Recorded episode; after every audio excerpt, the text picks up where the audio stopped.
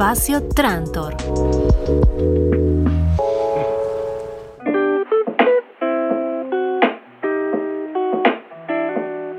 En 1944, en Rosario, provincia de Santa Fe, Argentina, un grupo de jóvenes de entre 15 y 20 años de edad decide formar parte de la subcomisión de biblioteca de la Asociación Vecinal Tablada y Villa Manuelita.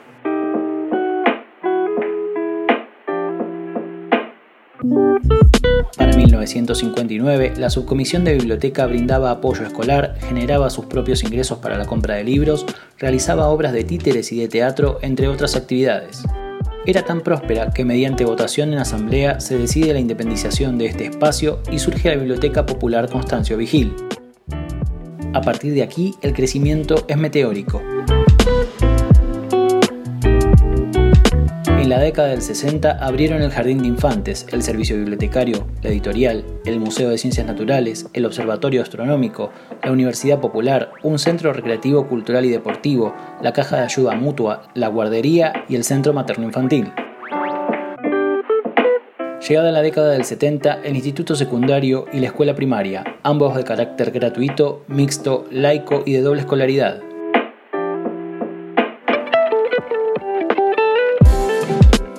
El 25 de febrero de 1977, alegando irregularidades económicas y con la intención de normalizar financieramente la institución, el capitán de corbeta Esteban Molina quedó a cargo de la institución secundado por personal de servicio de seguridad, policial y militar y contadores, abogados y escribanos civiles. El 15 de abril de ese año se declaraba la liquidación de los bienes de la vigil. De lo logrado quedó casi nada. Denunció robo de todo tipo, despidos por decretos de seguridad, ventas de bienes a precios irrisorios, quema de libros, detención y tortura a exmiembros de la comisión directiva y tantísimos desmanes. Recién en 1984, ya con el regreso de la democracia, algunos miembros de la comisión directiva, exalumnos y vecinos, lograron armar una asamblea para la recuperación de la institución. Dos años después, la comisión se diluyó por la falta de respuestas. El 11 de marzo del 2004 se convocó a una nueva reunión para retomar la iniciativa, pero esta vez el reclamo sí vio sus frutos. En 2008 se recuperó la personería jurídica original. El 1 de agosto de 2012 se dio por terminada la intervención con la primera asamblea ordinaria luego de 35 años. En diciembre de 2012, la provincia donó los bienes muebles e inmuebles de la Vigil que había comprado en 1981 a la intervención militar. Ya en posesión de los edificios, en 2014 la Biblioteca Popular Vigil reabre al público y comienza su recuperación con la tradicional biblioteca, talleres para vecinos y socios, el regreso de la editorial y su teatro.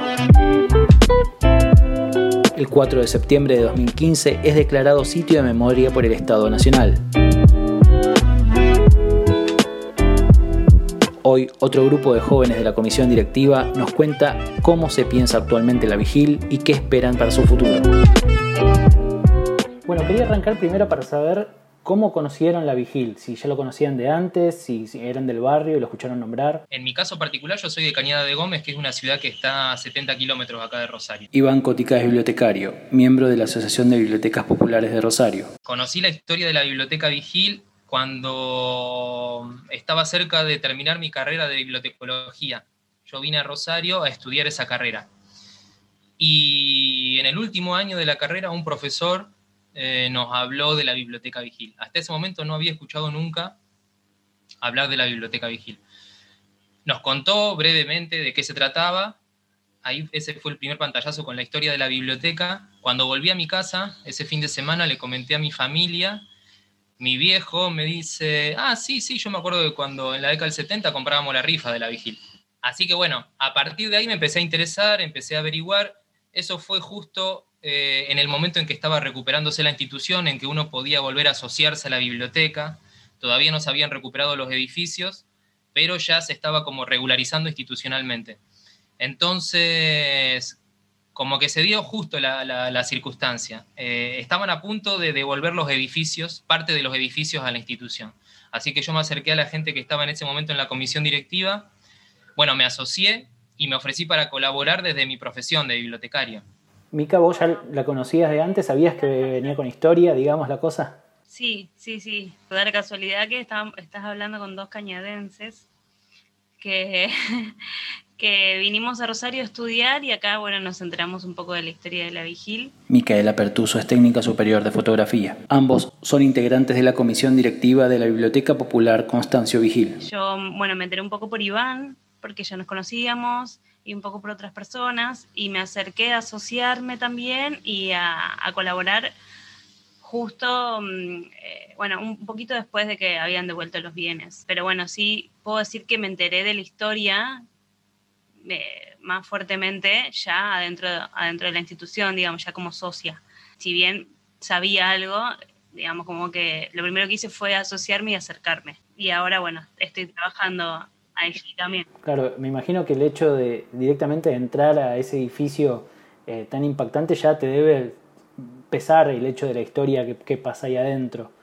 Eh, ya de, por sí desde afuera se ve como un lugar con mucha historia. ¿Eso cómo lo viven? O al momento de pensar bueno, voy a empezar a trabajar acá en este lugar? Bueno, yo soy un poco fan de los laberintos desde chica y para mí entrar ahí fue impactante no solamente el tamaño, sino la, cantidad de, posibilidades de pasadizos, de, lugares con historia que hay adentro. Es eh, bastante atrapante, digamos, e, esa, la parte de edilicia.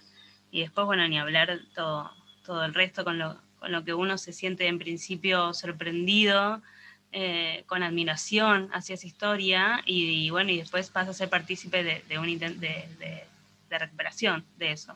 O sea, uno después del tiempo de estar trabajando ahí como que ya naturaliza ciertas cosas, pero después las recupera cuando viene alguien nuevo, ¿viste? Digo, cuando se pone a charlar, o en un momento como este, por ejemplo. Y sí, la verdad que es impactante. O sea, pensar que estamos trabajando en una institución que pasó por todo lo que pasó y que estamos en un proceso de recuperación histórico, es como que nos llena de entusiasmo y también asusta un poquito, eso hay que decirlo. O sea, el día que yo empecé a trabajar en la biblioteca, imagínate que es una biblioteca que estuvo más de 30 años cerrada. Todo lo que hay que hacer en una biblioteca que estuvo más de 30 años cerrada, es un desafío gigante y que, la gente está esperando que abra y que quiere venir y llevarse libros y que empiece a funcionar todo de vuelta asusta un poquito, pero al mismo tiempo es, un desafío eh, muy, muy incentivador. Eh, como que te dan ganas, te dan ganas de seguir y de seguir haciendo cosas. Claro, y ahí dentro de las actividades puramente de, biblioteca, digamos, me imagino que el catálogo es algo importante que hay que tener actualizado y pasar en limpio, digamos. Sé que eh, participaste en algunas actividades de digitalización de catálogo. ¿Eso había mucho material para catalogar? Sí, el, en 1977, cuando fue la intervención, una de las primeras cosas que hace la intervención es destruir parte de la colección de la parte de la colección bibliográfica de la biblioteca, o sea, parte de la colección de libros que la y revistas que la biblioteca tenía a disposición del público, lo que hace la intervención es destruirlo. Se hace una selección del material y se destruye, o por lo menos se retira del estante y se lleva a otro lugar. Hay material que sabemos que fue destruido porque hay testimonios de vecinos que veían cómo se destruía el material y hay otros que directamente los cargaban en vehículos y se los llevaban. De los 55.000, 60.000 libros que tenía la biblioteca en aquel momento, luego de la intervención quedaron un poquito más de 30.000. O sea que se, bastante material fue destruido en ese, en ese momento. Igualmente la mayor parte del material que se perdió no fue el de la biblioteca, sino el de la editorial, porque la Biblioteca Vigil también tuvo una editorial y tiene una editorial. Esa editorial tenía un depósito muy grande con mucho material una gran parte de ese depósito fue destruido. Y actualmente nosotros tenemos, por un lado, esta colección, lo que quedó de aquella época, que le llamamos la colección histórica, y lo nuevo, lo que ingresamos desde el 2014, que fue cuando reabrió al público la Biblioteca Vigil. Y actualmente conviven las dos colecciones, estamos revisando el material que quedó para ver en qué condición está, hay material que sigue siendo totalmente útil, hay material que perdió vigencia, hay material que está en muy mal estado, estamos haciendo ese proceso de selección. La idea es integrar las dos colecciones, o sea, la colección histórica y la colección actual, integrarlas en el estante, que la gente vaya al estante y estén todos los libritos ordenados por tema, los viejos y los actuales. El sistema que, utilizamos, que es el que utilizaba la biblioteca Vigil, es el de estantería abierta, que eso quiere decir que uno llega a la biblioteca, un usuario, un lector, un socio llega a la biblioteca, puede ir directamente al estante y, y autoservirse O sea, revisar el material está ordenado por tema, revisa y selecciona y se lleva lo que quiere. Igualmente también obviamente tenemos un catálogo. El catálogo, la tecnología actual permite tenerlo en línea, entonces bueno, eso nos habilita un montón de cosas. Y también estamos seleccionando material que puede mm, llegar a ser digitalizado. Material que por la importancia, por la rareza, material local, material sobre la historia de la biblioteca, o sobre, la, sobre Rosario y la región, material que sería difícil de encontrar en otro lado, podría llegar a ser digitalizado. Así que estamos, estamos en ese proceso. Hay, eh, actualmente, bueno, tenemos esos 35.000 libros aproximadamente de la colección histórica y desde que abrimos la biblioteca hasta ahora ingresamos unos 7.000, 8.000 libros nuevos. Al ser una biblioteca popular tenemos una colección enciclopédica, un poco de todo, mucha literatura, mucho material infantil, y por suerte se consulta, se consulta, la gente usa los servicios de la biblioteca. Sí, eso les iba a preguntar, ¿cómo dialogan las distintas áreas de, la Vigil, que aparte tiene el teatro, tiene la biblioteca, tiene los talleres? ¿Ustedes cómo sienten por, por ahí cuál es la puerta de ingreso? ¿La, gente va más por la biblioteca, va más por los talleres? Los talleres tienen gran convocatoria. Sí, es, creo que lo, lo, que más convocatoria tiene en, en el día a día, porque los talleres son todos los días y son anuales y son más de 20 talleres. Este año, bueno, recién arrancaron los de niñas y los de adultos van a arrancar en marzo, pero con protocolo y bueno, cupo de 10 personas por taller. Ya no va a ser probablemente la misma convocatoria que tenía antes, pero igualmente es tenemos, no sé, más de 20 talleres, así que multiplicando es bastante gente la que transita por la biblioteca que va a hacer un taller. Después, sí hay eh, otra gran cantidad de personas que usa el préstamo bibliotecario y el teatro suele darse los fines, de los fines de semana, entonces, bueno, es en otro momento, donde o por ahí se cruza algún que otro viernes. Después hay personas que, nada, bueno, que se acercan a los recorridos guiados, a conocer la historia, porque es un sitio de memoria. Hay varias actividades, digamos, que se van haciendo y después hay eventos, eventos que se hacen, la mayoría abiertos a todo público, que son desde feriazos, que son, bueno, unas ferias con actividades culturales. Hacemos por ahí recitales a la noche, cine, a la reposera muchas veces, o, en el teatro. Tenemos ah, también hay Cine Club, que hay un grupo de mujeres que realiza actividades que tienen que ver con charlas o películas feministas o encuentros antes de las marchas. ¿Qué más? Bueno, hay muchísimos ah, eventos, actividades, charlas, aparte, digamos, de la, eh, de la actividad diaria, diaria sí, de la biblioteca. Así que, digamos, todo eso es, es todo el tiempo encontrándose, todo, todo eso es vigile.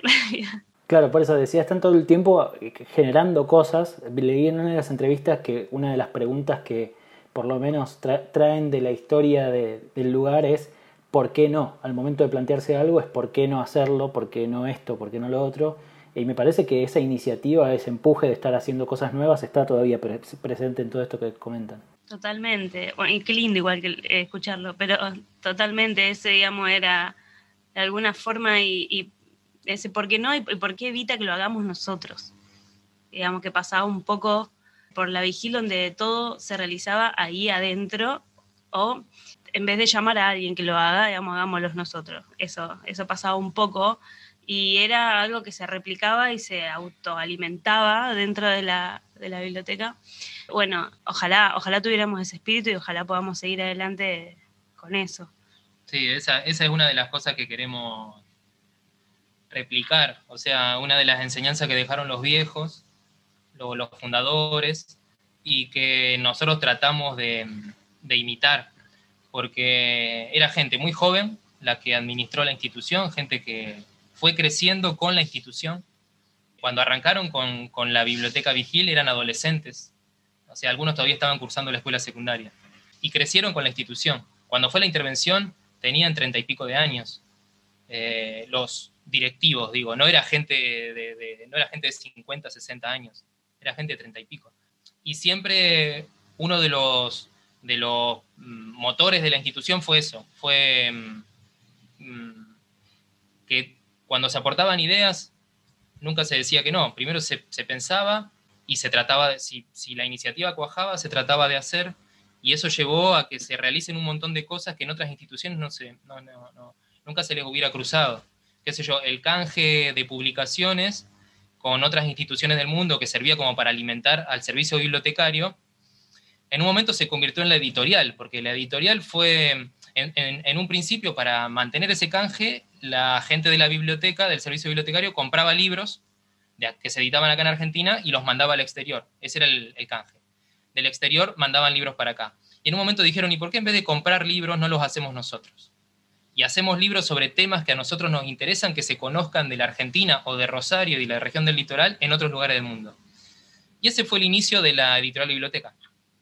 Y así, y así, bueno, se pueden dar un montón de ejemplos, pero ese es uno de los, de los leitmotiv de la, de la institución que nosotros queremos mantener y continuar. Sí, algo me parece que, que compartimos el punto de vista de cultura, este, es que dentro de la vigil, como decían recién, entra todo, entra la danza, entra la música, entra los libros, entra el cine, entonces es un espacio de posibilidades, esto que decíamos, de, que dentro de ese espacio se puede hacer un montón de cosas y de lo particular que me llamaba la atención también es cuando empezó a desarrollarse ese polo educativo con jardín de infantes, escuela secundaria y que me parece que hoy en día con los talleres también hay una búsqueda de retomar eso, ¿no?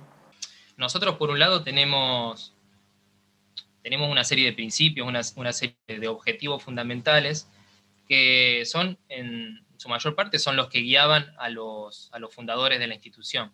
O sea, las, ideas rectoras siguen siendo las mismas, obviamente que adaptadas a la situación actual, a, las posibilidades tecnológicas actuales.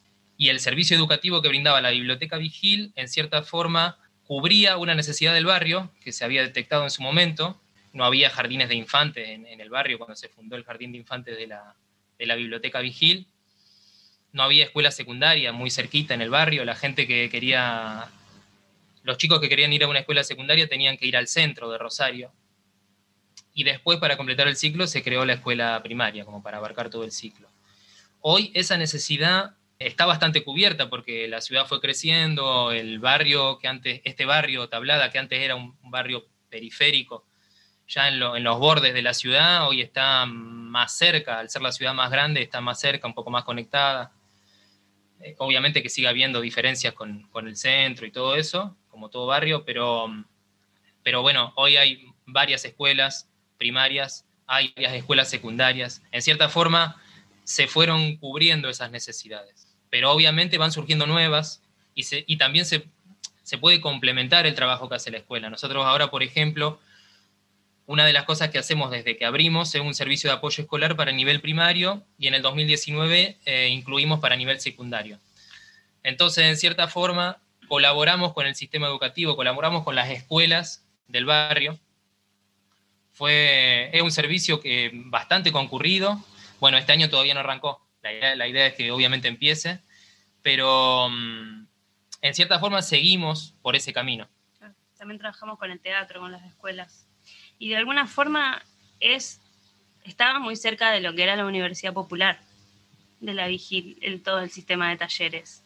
Sobre todo, digamos, por, bueno, eh, la, característica de que hay muchos que tienen que ver con lo artístico, también hay, hay deporte, hay entretenimiento, digamos, pero eh, está muy relacionado y son talleres anuales, entonces se le dedica un, buen tiempo a, a, esa práctica de alguna manera y bueno, sí creo que, que, va por el lado de lo que fue la Universidad Popular.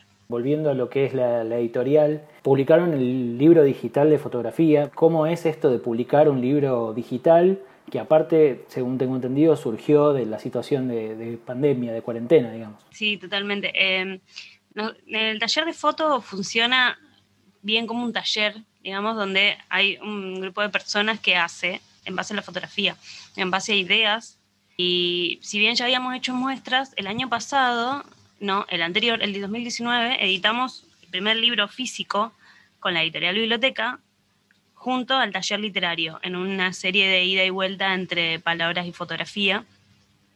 pudimos hacer un libro físico.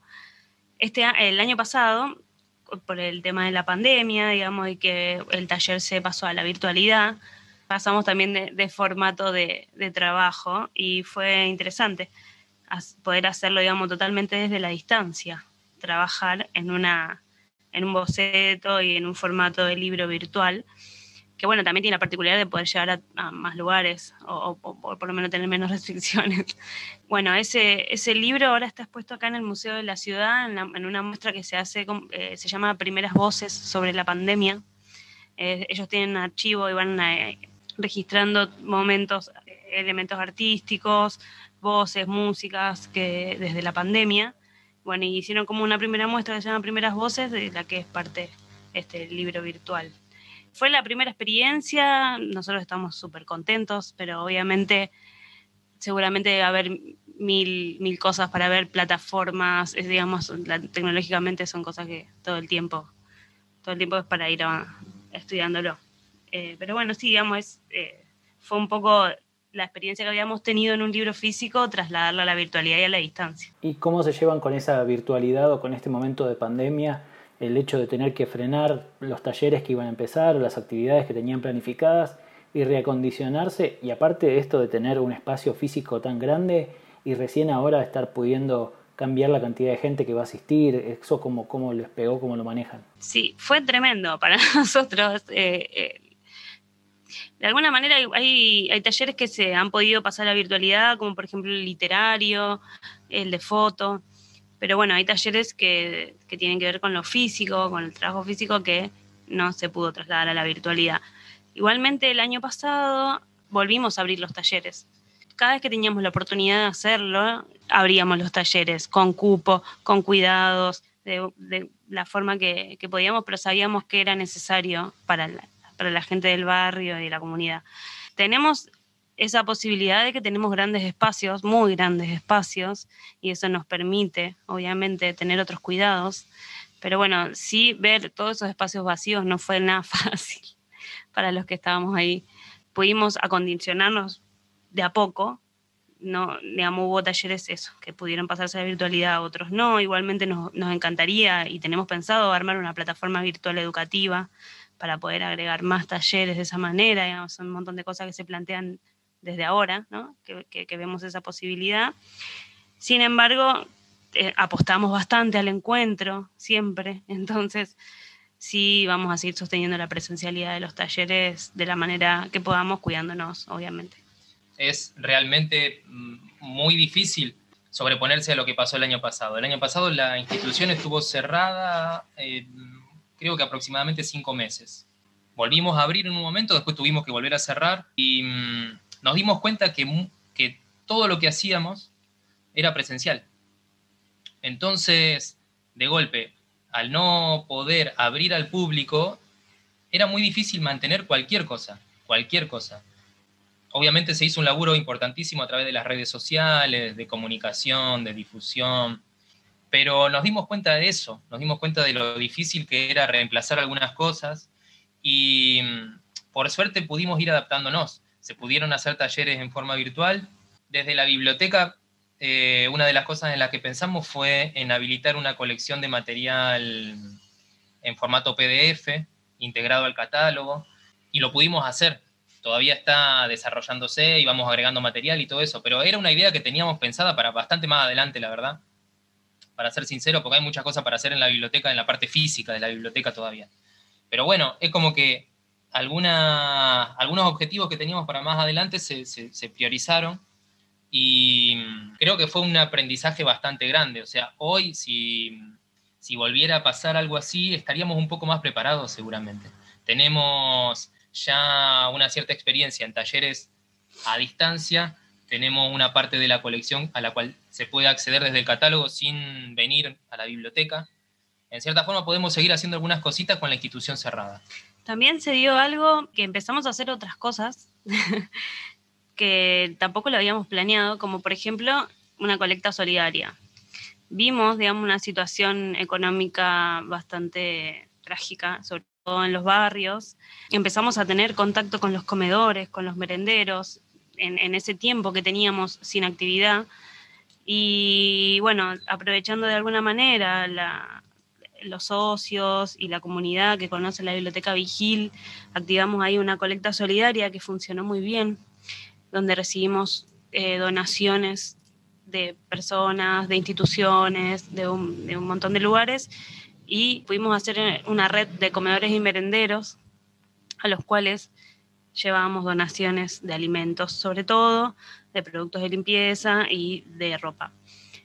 Eso que de alguna forma no, no, es, no es uno de nuestros objetivos, no, no es una de nuestras actividades, se hizo fuerte porque veíamos, digamos, a dónde estaba la urgencia y sentíamos que teníamos que hacer algo con eso, obviamente. Ahora esa red de, de vínculos probablemente se, sigue funcionando, pero funcione para otras cosas también, ¿no? Sobre todo para lo que es lo que hacemos nosotros, que tiene que ver con la cultura. Pero bueno, digamos que son cosas que, que nos fue dejando la pandemia que no, no, nunca hubiéramos pensado cómo y, y, fueron sucediendo. Así que eso también es otro aprendizaje. Totalmente. Nos han contado otros eh, centros culturales o bibliotecas populares que surgió mucho de esta necesidad la idea de agruparse por zona, por región, por interés. Entonces eso también generó una amplificación, sobre todo por, al momento de vincularse con otras instituciones.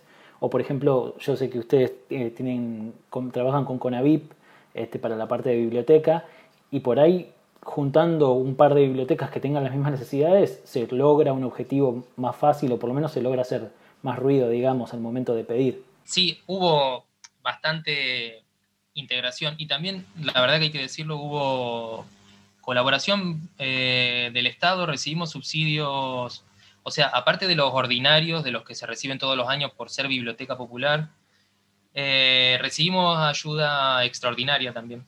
Y mm, parte de esa ayuda es, por ejemplo, un subsidio que recibimos dentro del programa Puntos de Cultura del Gobierno Nacional, que nos permite hoy eh, hacer los talleres es un subsidio que empezamos a gestionar eh, a mitad del año pasado. La idea era recibirlo, recibirlo antes, pero bueno, finalmente lo recibimos ahora y nos sirve para mm, brindar gratuitamente los talleres para niños.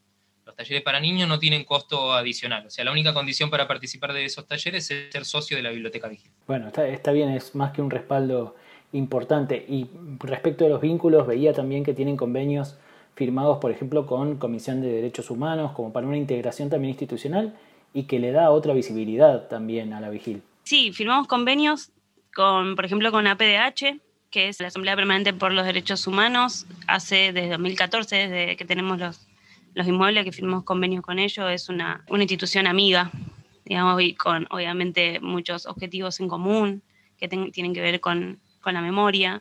La Vigil fue nombrada sitio de memoria en el 2016, entonces desde ese momento hoy tenemos objetivos que tienen que ver con eso y desde antes también y hacemos recorridos guiados. Bueno, con APDH ellos dan asesoramiento jurídico gratuito para nuestros socios y después tenemos convenios con otras instituciones del barrio, por ejemplo el Club Central Córdoba, que está acá nomás, es parte del barrio Tablada, por ejemplo haciendo un cruce, digamos, con actividades como natación, ellos tienen pileta, nosotros no, entonces por ahí se pueden dar esas posibilidades. Después también con las facultades. Hay convenios con la Universidad Nacional de Rosario, con distintas facultades. Sí, en ese sentido tratamos de integrarnos y complementarnos. Laburamos bien con la gente de arquitectura, hacen relevamientos del edificio, que a nosotros también nos sirven un montón, porque al principio ni siquiera teníamos los planos del edificio, así que en ese sentido hay mucho para hacer. tenemos un convenio con la mm, Facultad de Psicología, que brindaban asesoramiento a través de una cátedra con apoyo escolar. Nos daban herramientas a quienes participamos del espacio de apoyo escolar para, trabajar mejor en ese lugar. Hicimos convenios con una asociación civil que es el Paseo Comercial San Martín Sur, que nuclea algunos comercios, y entonces hicimos un convenio y logramos que esos comercios den un 10% de descuento en la venta de artículos a los socios de la Biblioteca Vigil como que se busca siempre laburar a nivel local, a nivel barrial, integrándonos con instituciones, organizaciones que estén yendo por el mismo camino que vamos nosotros. Claro, y ahora que hablas de lo comercial, no puedo no mencionar la rifa de la Vigil, que es también histórico y que me imagino que es también eh, un, un ícono de la institución para los que trabajan ahí, es parte de la historia. Sí, el sueño de todos es replicarla y que, y que se convierta en un super éxito como fue. Ese es el sueño de todos los que estamos en la biblioteca Vigil.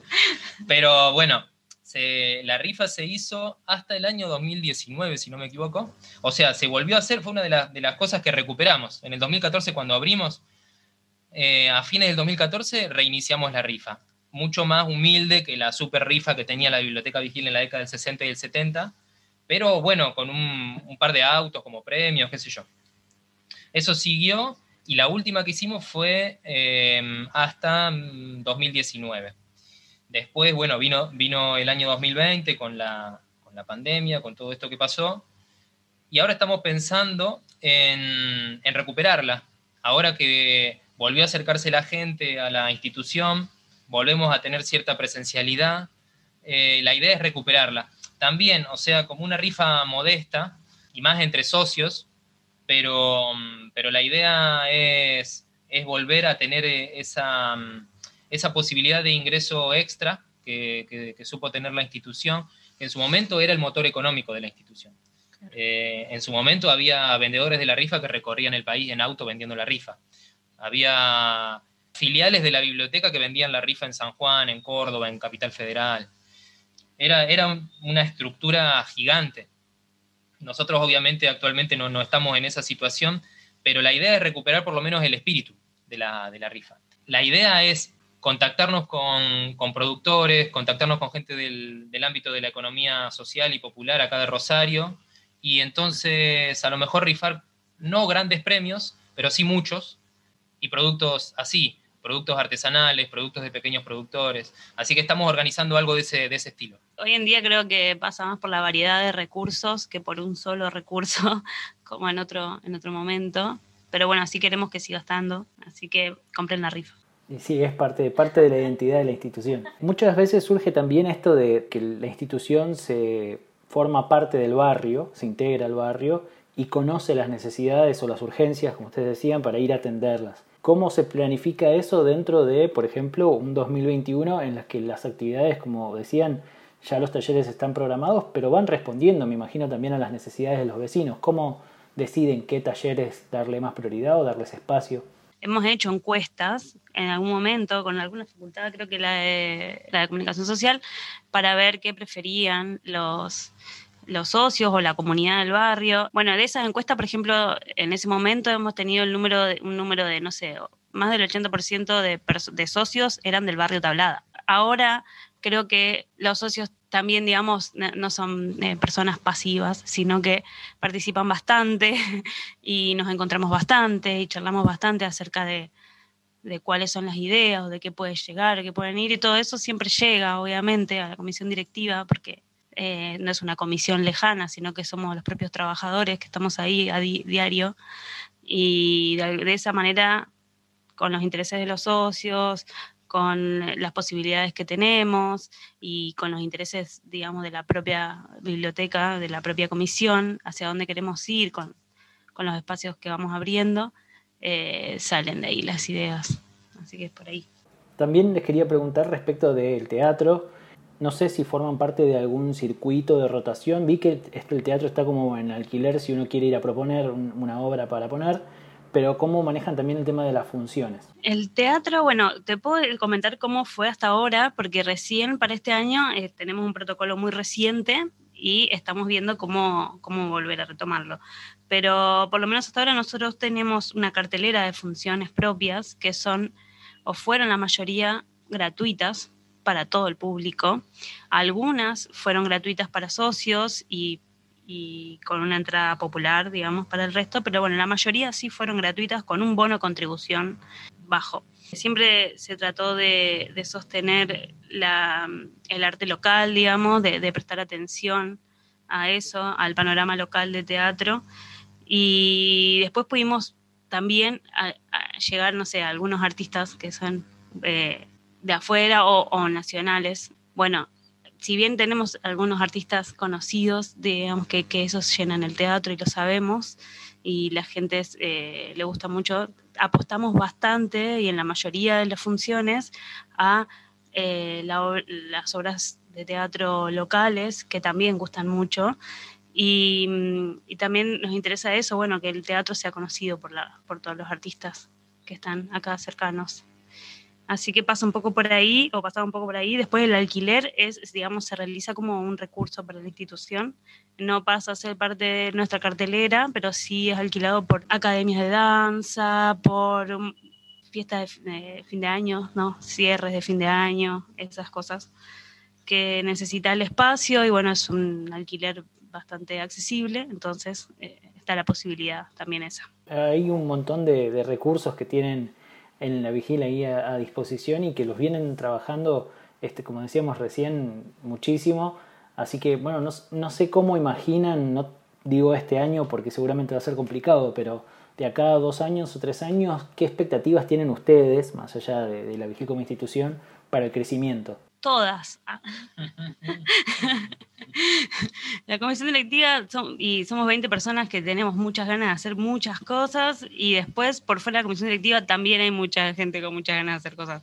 Pero bueno, lo que tenemos ahora, en breve, digamos, es primero recuperar todo lo que veníamos haciendo, recuperar el teatro, el cine al aire libre, eh, las funciones de cineclub también podrían ser, que las funciones de cineclub se estaban dando para escuelas, ¿no? Para, eh, de manera gratuita. No sé, el apoyo escolar, hay cosas, digamos, que nosotros queremos recuperarlas lo antes posible. Y, después lo que viene, queremos de alguna manera recuperar muchas de las cosas que formaron parte de la biblioteca y después, obviamente, acceder a, a otras otras cosas nuevas que tienen más que ver con la actualidad. Por ejemplo, en la editorial biblioteca se están recuperando de a poco las colecciones que fueron parte de la editorial biblioteca y también hay planificadas colecciones nuevas que tiene, no sé, por ejemplo, que tiene que ver con ecología o con género, que probablemente no hayan sido en su momento colecciones de la editorial biblioteca, pero que en este momento nos parece importante sumarlas obviamente recuperando también todas las otras. Yo soy un poco más, eh, eh, más, más, negativo, pero el objetivo de base todos los años es seguir abierto al público, o sea, no retroceder, que ya es un montón, porque si uno piensa en lo que costó reabrir la institución, eh, en todos los años que llevó, en toda la lucha que llevó, lucha de la, de la cual nosotros los que estamos ahora somos una partecita ínfima, eh, muchísima, muchísima gente participó en esa lucha y sigue participando y algunos ya, ya no participan, pero en su momento pusieron un montón. Entonces, el objetivo de base siempre es seguir abiertos al público, lo cual no es eh, simple, no es simple porque somos una institución que por un lado es grande, tiene una infraestructura que demanda muchos recursos, eh, tiene una planta de, personal, o sea, somos varios los que trabajamos ahí porque el, edificio lo, necesita. Y bueno, y todo eso insume recursos. Entonces no es fácil abrir la biblioteca. Eh, por eso yo siempre arranco con ese objetivo. O sea, objetivo 2021, mantener la biblioteca abierta, mantener el, barco andando. Y después, obviamente, todo lo que se pueda sumar. Este año, por ejemplo, lo que decidimos fue ampliar el horario de atención al público en, la, en, el servicio bibliotecario. Entonces habilitamos una hora más por la tarde y dos veces a la semana abrimos a la mañana, que era una deuda que teníamos de hace rato, hacía mucha gente que nos decía cuándo íbamos a abrir a la mañana, todavía no abría a la mañana la biblioteca, ahora abrimos dos días, martes, jueves y, sumamos el sábado, que, mm, o sea, recuperamos el sábado, que era un día que se, que se abría hasta, hasta fines del 2019. Así que bueno, en cierta forma es de a poquito, sabiendo que cada decisión es bastante costosa en el sentido de los recursos que insume, ir de a poquito ampliando los servicios. Pero a paso firme. Claro, exactamente. O sea, no, no retrocediendo, porque incluso hasta este año en el que estuvimos cerrados, uno lo podría pensar desde todo el punto de vista negativo de decir, bueno, ¿qué pasó? No hicimos una miércoles, estuvo cerrado casi medio año la institución. Bueno, nos sirvió para un montón de cosas. O sea, todo, todo ese tiempo que estuvo cerrada la institución sirvió para repensar un montón de cosas, para pensar en otras posibilidades, para contactarnos con gente con la que no nos habíamos contactado. Eh, Hicimos la web también. Claro, desarrollamos la página web, por ejemplo, que era una deuda pendiente de hacía muchísimo porque siempre hay cosas más urgentes. Claro. Y bueno, el año pasado tuvimos el tiempo de, hacer eso. Así que en cierta forma e, ese es el objetivo principal, mantenernos. Voy a tirar una primicia. No solamente el servicio bibliotecario amplía los horarios eh, en lugar de reducir, sino que también ahora estamos con el plan de abrir una imprenta no solamente poder imprimir nuestros propios libros de editorial biblioteca, sino lo, que querramos. Así que eso fue también durante la pandemia y fue eh, tener el tiempo y dedicarlo a poder organizar y armar cosas, arreglar máquinas, invertir un poco en eso y poder desarrollar algo que va a ser un recurso también para la institución y para la comunidad y para el barrio. Así que, digamos, yo creo que de alguna manera siempre estamos apostando a ampliar, a abrir, a tener más cosas. No es fácil para nada porque hubo el año pasado un montón de recursos que fueron totalmente cerrados y pero bueno, digamos que el entusiasmo está puesto ahí en apostar más.